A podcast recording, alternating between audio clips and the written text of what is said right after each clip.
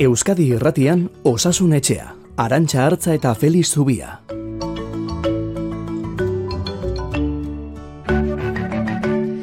Covidari buruz hitz egitera gatoz, gaur ere, alaxe tokatuko zaigu, osasun etxe zabaltzearekin batera. Euskal Herriko egoerari erreparatuko diogu. Erreparatuko diogu Europakoari, ez bestean. Saiatuko gara kutsatu kopuru handi honetara zergatik iritsi garen azaltzen. Covid pasaporteak ekar dezakenaz. Beste neurririk hartu hoteliteken eta hartzekotan zeintzu. Eskoletako egoera, txertuaren irugarren doziaz. Felix Zubia zain daukagu. Egun on deizula, Felix? Egun on. Apunteak prest dauzkazu? Bai, bai, bai aspaldi gainera ba, gehiaren inguruan ba, asko sakondu gabe geunden, zorionez esango dugu. Ja. Eta egoegorak ba, derri gortu gaitu eta berriz ere jardun bai. behar daukagu. Eta ondo gozalduta zatoz? Bai, bai, indartxu, bai, indartxu. indartxu. Bueno, espero dugu gure entzuleak ere alaxi izatea. Abiatu egingo gara, amarrak arte eta hori bai, eh? Mila esker, zuzenean alazearka gurekin bat egiteagatik.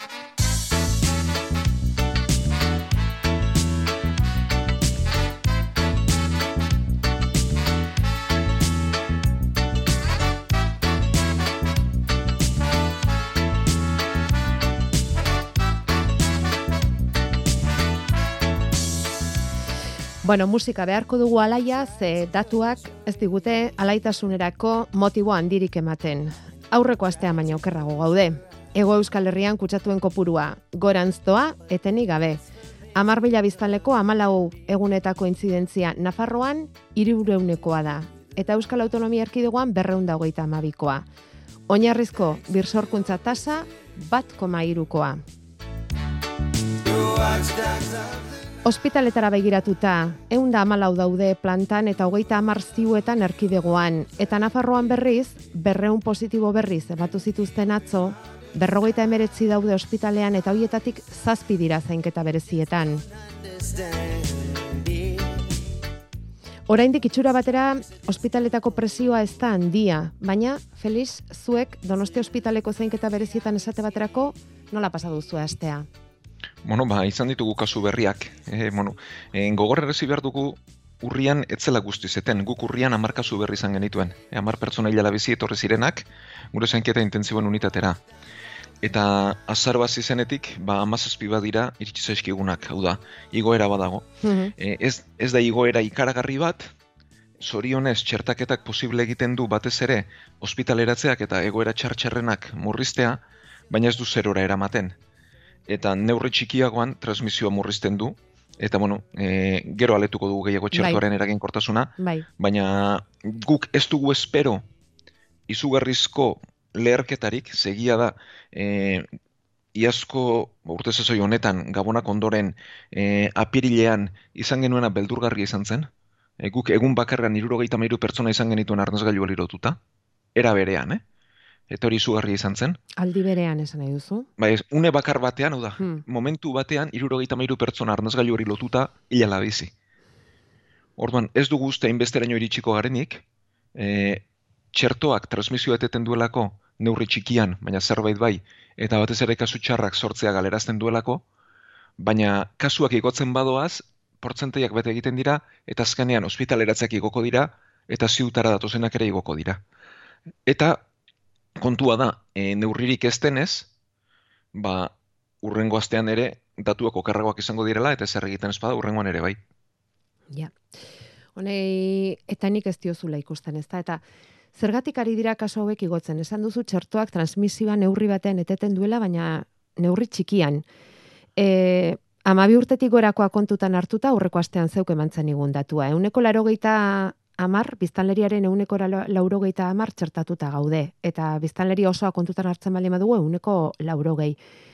Transmisio ETT hau handiagoa izango zela, espero zenuten, txertatutakoan, edo, edo ez genuen ongi ulertu, edo hau ulertzea pixka kosta egiten zaigu, Felix. Bai, noski, e, bueno, guk, e, ni behintzat e, nire inguruan eta zanien nik beldurra nuen e, gabonak ondoren zer gertatuko zen.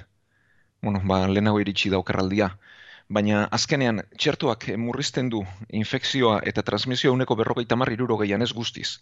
Eta gero pentsatu behar dugu, ba, biztan lego orokorraren euneko larogeia dagoela txertatua. eta pentsatu behar dugu momentu honetan badauden neurriak oso oso bajuak direla eta e, edapena ba, oso erreza dela. Beraz, orain, e, gertatzen ari diren e, kasu gehienak edo entzientzia altuena aurretan dago. Bai.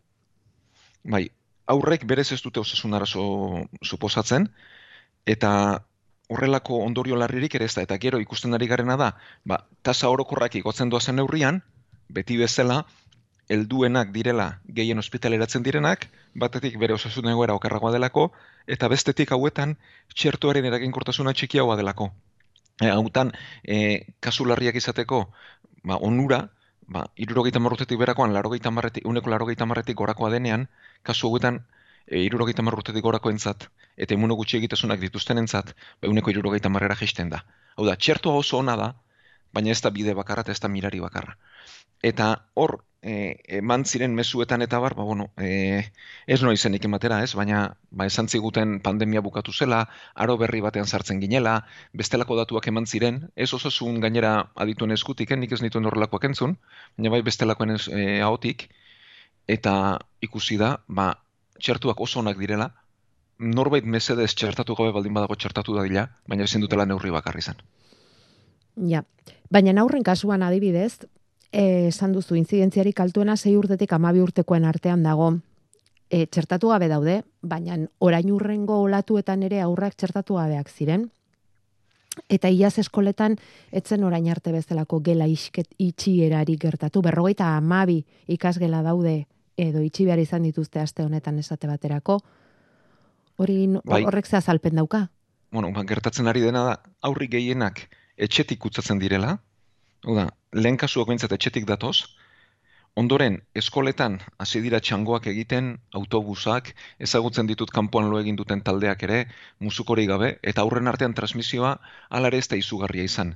Horan zer gertatzen da? Ba, batez ere gizarte baldintzak aldatu direla, eta orain e, aurren infekzioa ez da osasun arazo bat. Edo bere hortan behintzat gero elkarren arteko transmisio tasa oso bajua da. Gertatu gertatzen dira, eh? baina oso bajua da. E, gertatzen dena da aurrauek ondoren zaindu egin behar direla, lehen etxean kontaktu bat bazen, denak etxeratzen zituztela, baina orain txertatuta egonik helduak ez, helduak lanera goazela, eta aurrak zaintzeko arazo bat sortzen dela.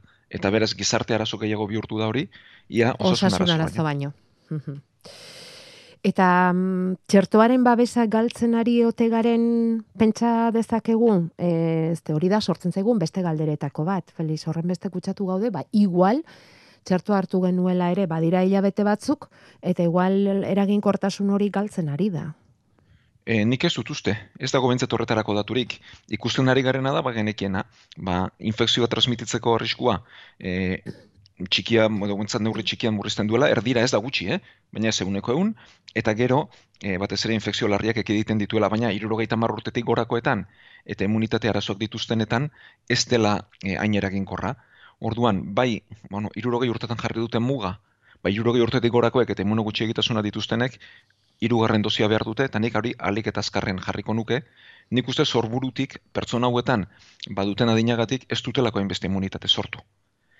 Eta gero, ba, osasun langileoi jarriko digute irugarren dozia, eta neu bentsat hartzeko prest, ez neure buruagatik beste babesteko baizik. Mhm. Bai, erabakia dago, irurogoi urtetik gorakoek eta aztuek, osasun langileok eh, irugarren dozia jartzea, aurreko nosagarri esan dezagun, eta itxura denez, e, berandu baino lehen e, gazteagoetara ere pasako da, irugarren dozi hori jartzeko aukera. Ez du gomendatu egingo zenuke hori jartzea? E, irurogei urtetik berakoetan, eta ez badute zaintza lan bat egiten ez? Hau da, irurogei urtetik berakoa denaren zat, eta espadago berdintzei gaixoak zaintzen, aitona monak zaintzen, horrelako lan batean izan liteke ordaindua lez ordaindua, ez, e, norbaiten zaintzan baldin badago, bere buruagatik baino gehiago bestearen gatik behar badabai. Konforme.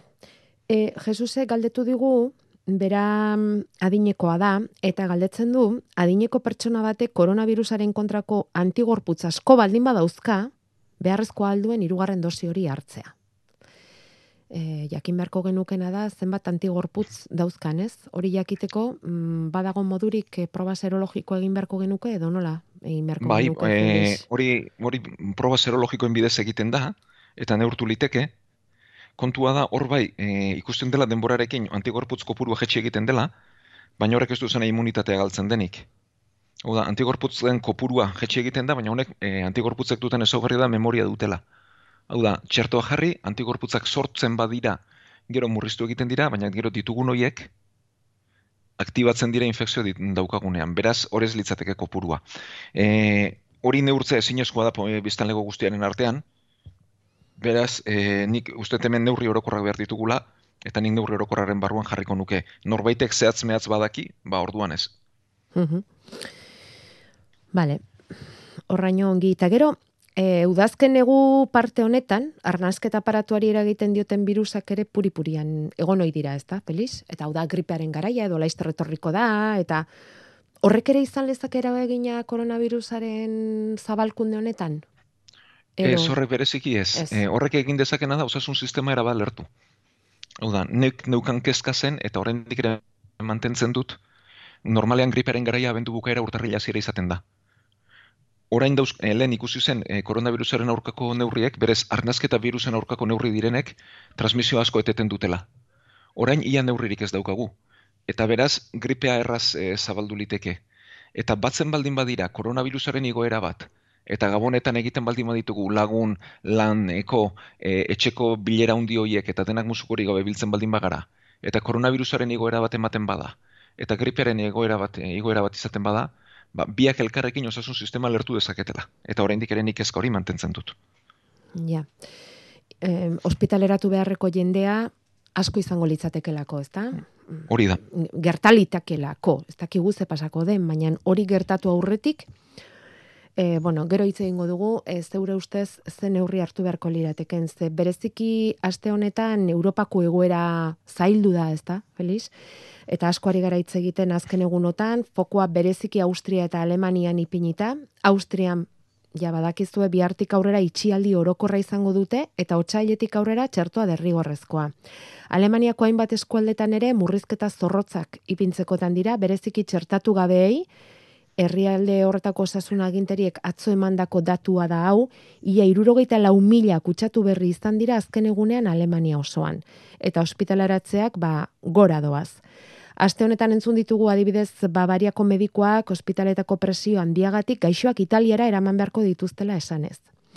Portugal, Danimarka, Norvegia ere murrizketetarako aukerak aztertzen ari dira. Eta aldi berean ikusi ditugu manifestazio oso jendetsuak bereziki Biena, Nerbereetan, Alemaniako zenbait hiritan ere murrizketa hauen kontra eta derrigorrezko txertaketaren kontrako oiuak eginez. Egia esan, ez genuen espero Feliz berriz itxialdi erabatekorik etorriko zenik. Bueno, itxialdi erabateko esaten dugunean, esan nahi dut denak etxera, ezpada lanerako, ezpada premiazko erosketak egiteko, edo kirol pixka bat egiteko, baina iritsi egin da Europara. Bai, bueno, hor ikusi behar da, e, txertaketa tasak nolakoak diren, ez? Bai. Bueno, e, Europan, bakarrik behar badez ditugula Europar batasunean, eta bez ditugula inurbileko sentitzen, baina geografiko ez daude inurruti, ba, herrialde okerrenak Errusia, Bulgaria eta Errumania izan dira adibidez. Bai.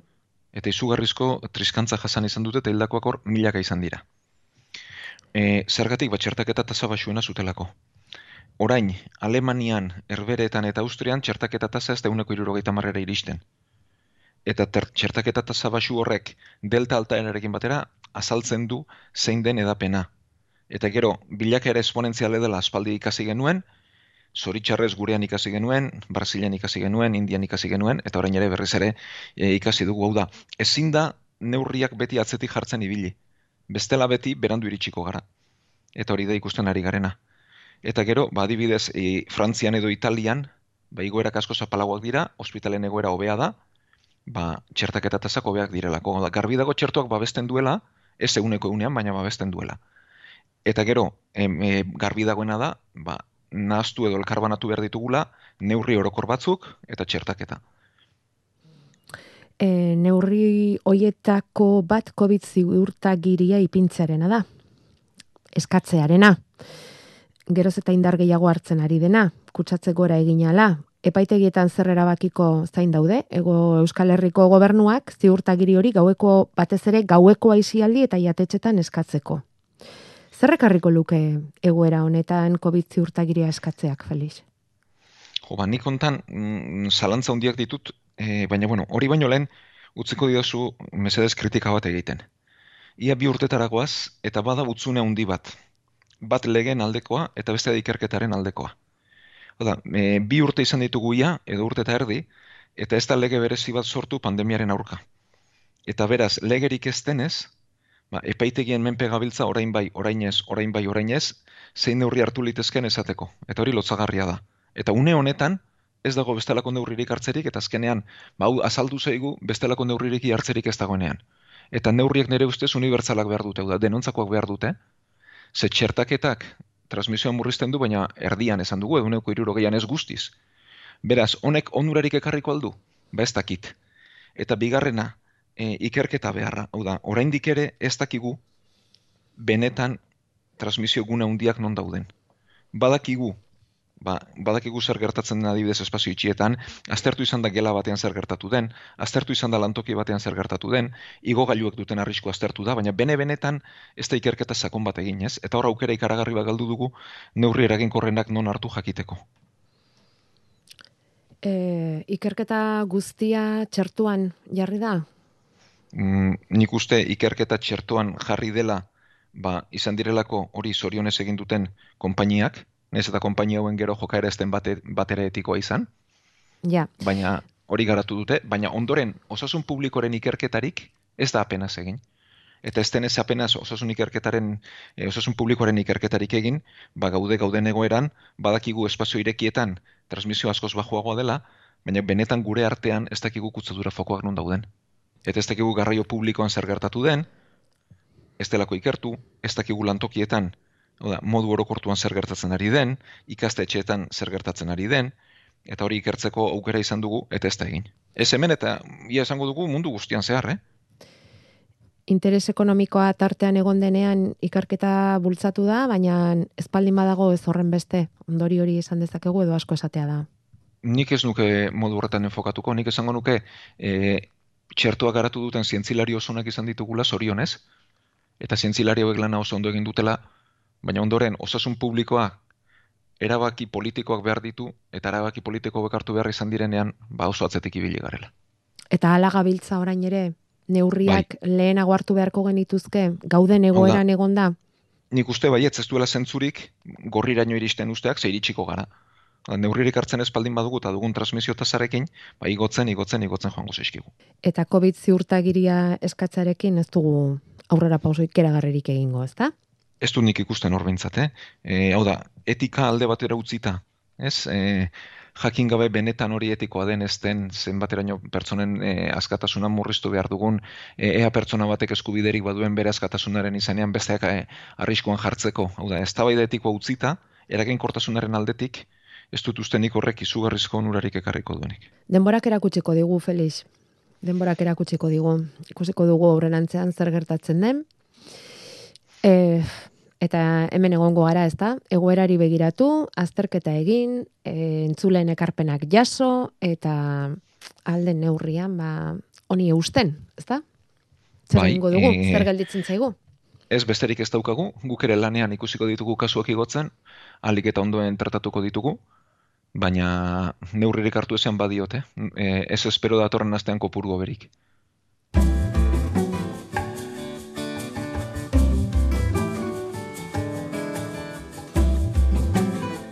Osasun etxea. Igande goizetan Euskadi Gratian. Narzisoren ispilua beltzedo koloretsu Mainstream da korrontea goxo itoko zaitu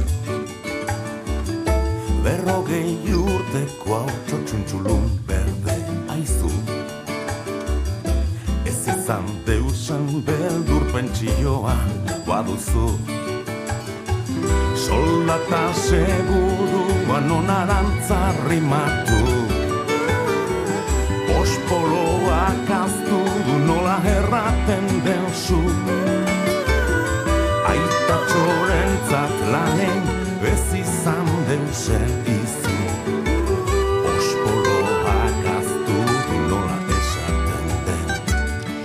Petiren zehazka kantu hau arnasa pixka bat hartzeko eta zurrungekin kezkaturik dagoen entzule honi argibideak emateko asmoz aukeratu dugu.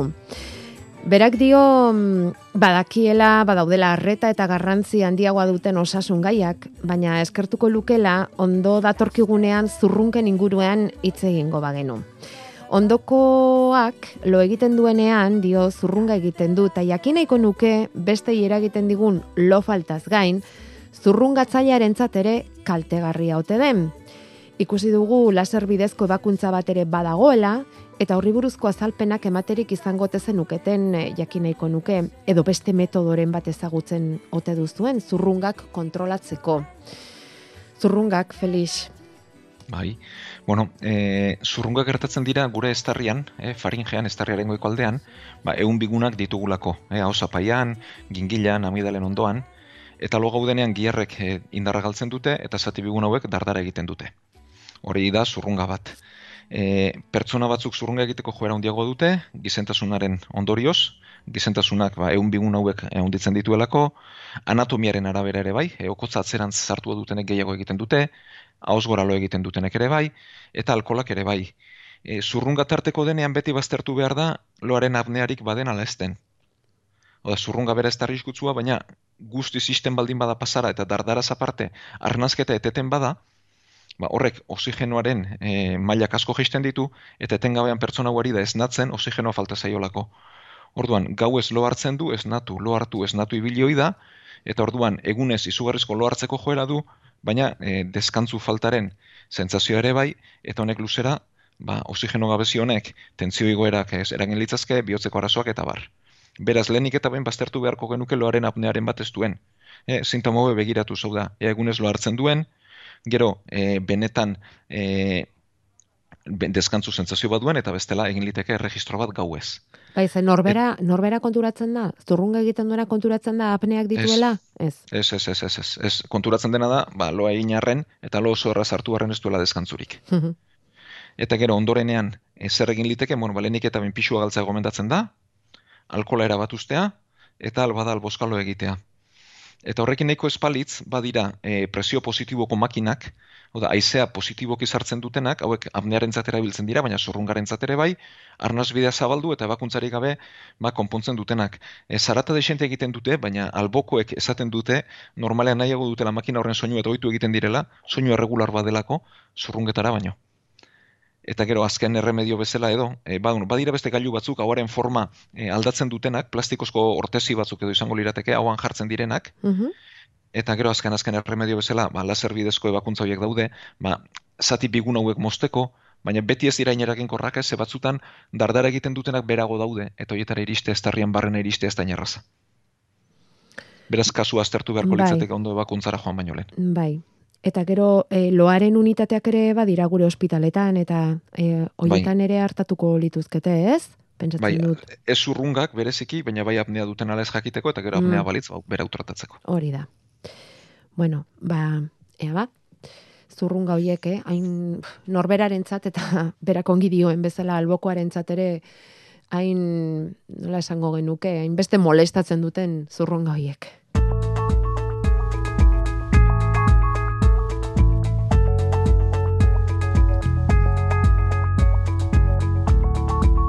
Gure e-maila osasunetxea abildua eitb.eus.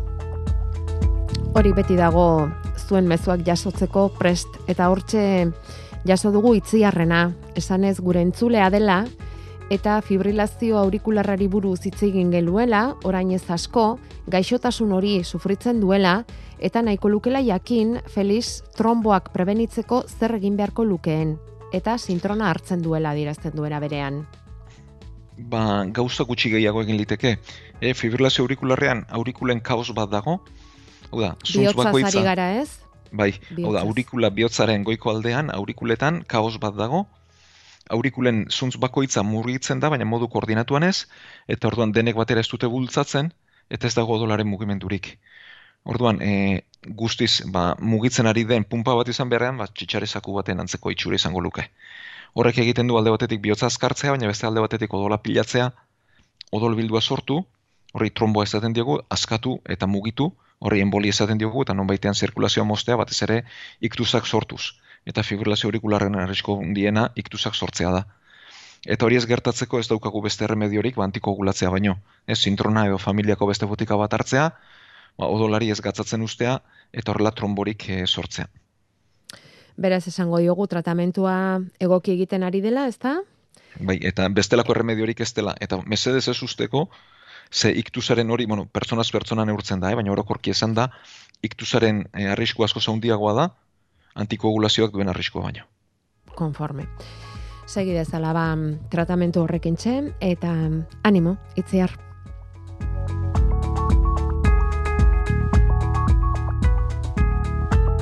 Ze hori ere gaitz kronikoa da, Felix? Bai, bai, bai. Bai, ez da, Eh, bueno, beti zaindu beharrekoa, ez? Badira egoera jakin batean behin azaltzen direnak, Bai. baina orokorrean e, kalean esan da bai, Mm. e, fibrila aurikularra gaitz kronikoa da, batzuetan moztu egin liteke eta berriz ez azaldu, e, honek ere badu e, tratamendu ablazio bidez Ah, bai. mozteko joera, egin liteke, eta momentuan euneko irurogeita marrean edo moztu liteke, baina gero ikusi da urteetara bersortzen dela, Mhm, baina bueno, urte batzutarako pakea emango luke, mhm. hori da egin litekena, eta bestela ba, behin azaltzen denean gehien gehiena kronikoak dira, eta asko eta asko dira, eh? seguru gure entzulen artean ere bai, ba, zintrona hartuz bizi direnak. Bai. Bai, ez hori galdetzen nizun aurreko astean gogoratzen zara, ez da, diabetesa zaritu baikinen, hori ere beste gaitz kroniko bat, eta entzule batek, em, ba, iradokiztun bat egin digu, esan ez, ura esan genuen diabetesa, ez, ba, isilean jendetzak daraman gaixotasun badela, eta esaten digu entzule batek mm, epilepsia ere alaxe dela, jende askok e, isilpean daraman gaitza eta nahiko lituzkela entzun zure azalpenak epilepsiari buruz. Beraz, gordeko dugu eskaria gaur ez daukagulako betarik hau behar den moduan lantzeko, tajuz lantzeko, eta saiatuko gara alik eta azkarren erantzuten. Interesgarria iruditu zaizu ez? Bai oso, eta gustora landuko dugu gainera. Bueno. Ba hori esan da, despeditza besterik ez zaigu gelditzen, eta bai zuri, eta baita entzulei ere eskerrak ematea. Hemen elkartzeko aukera egin dutelako. Ba, mila esker denoi, gaur sortzira arte, eta joango gara kontatzen gertatzen dena. Eta zaindu, zaindu dezagun bakoitzak bere burua eta bere ingurua. Bidia luzia da bai Nahi izan hemen batian den jorratzen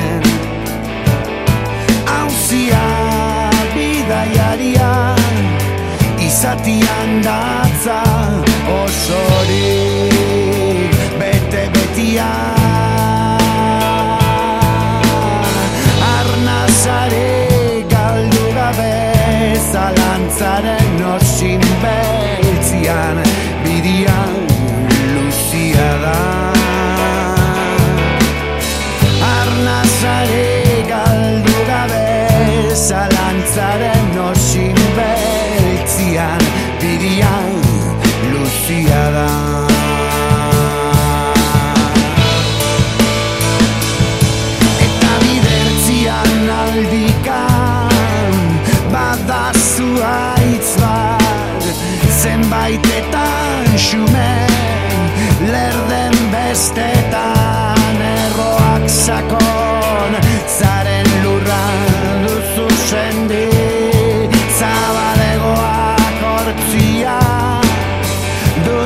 duzu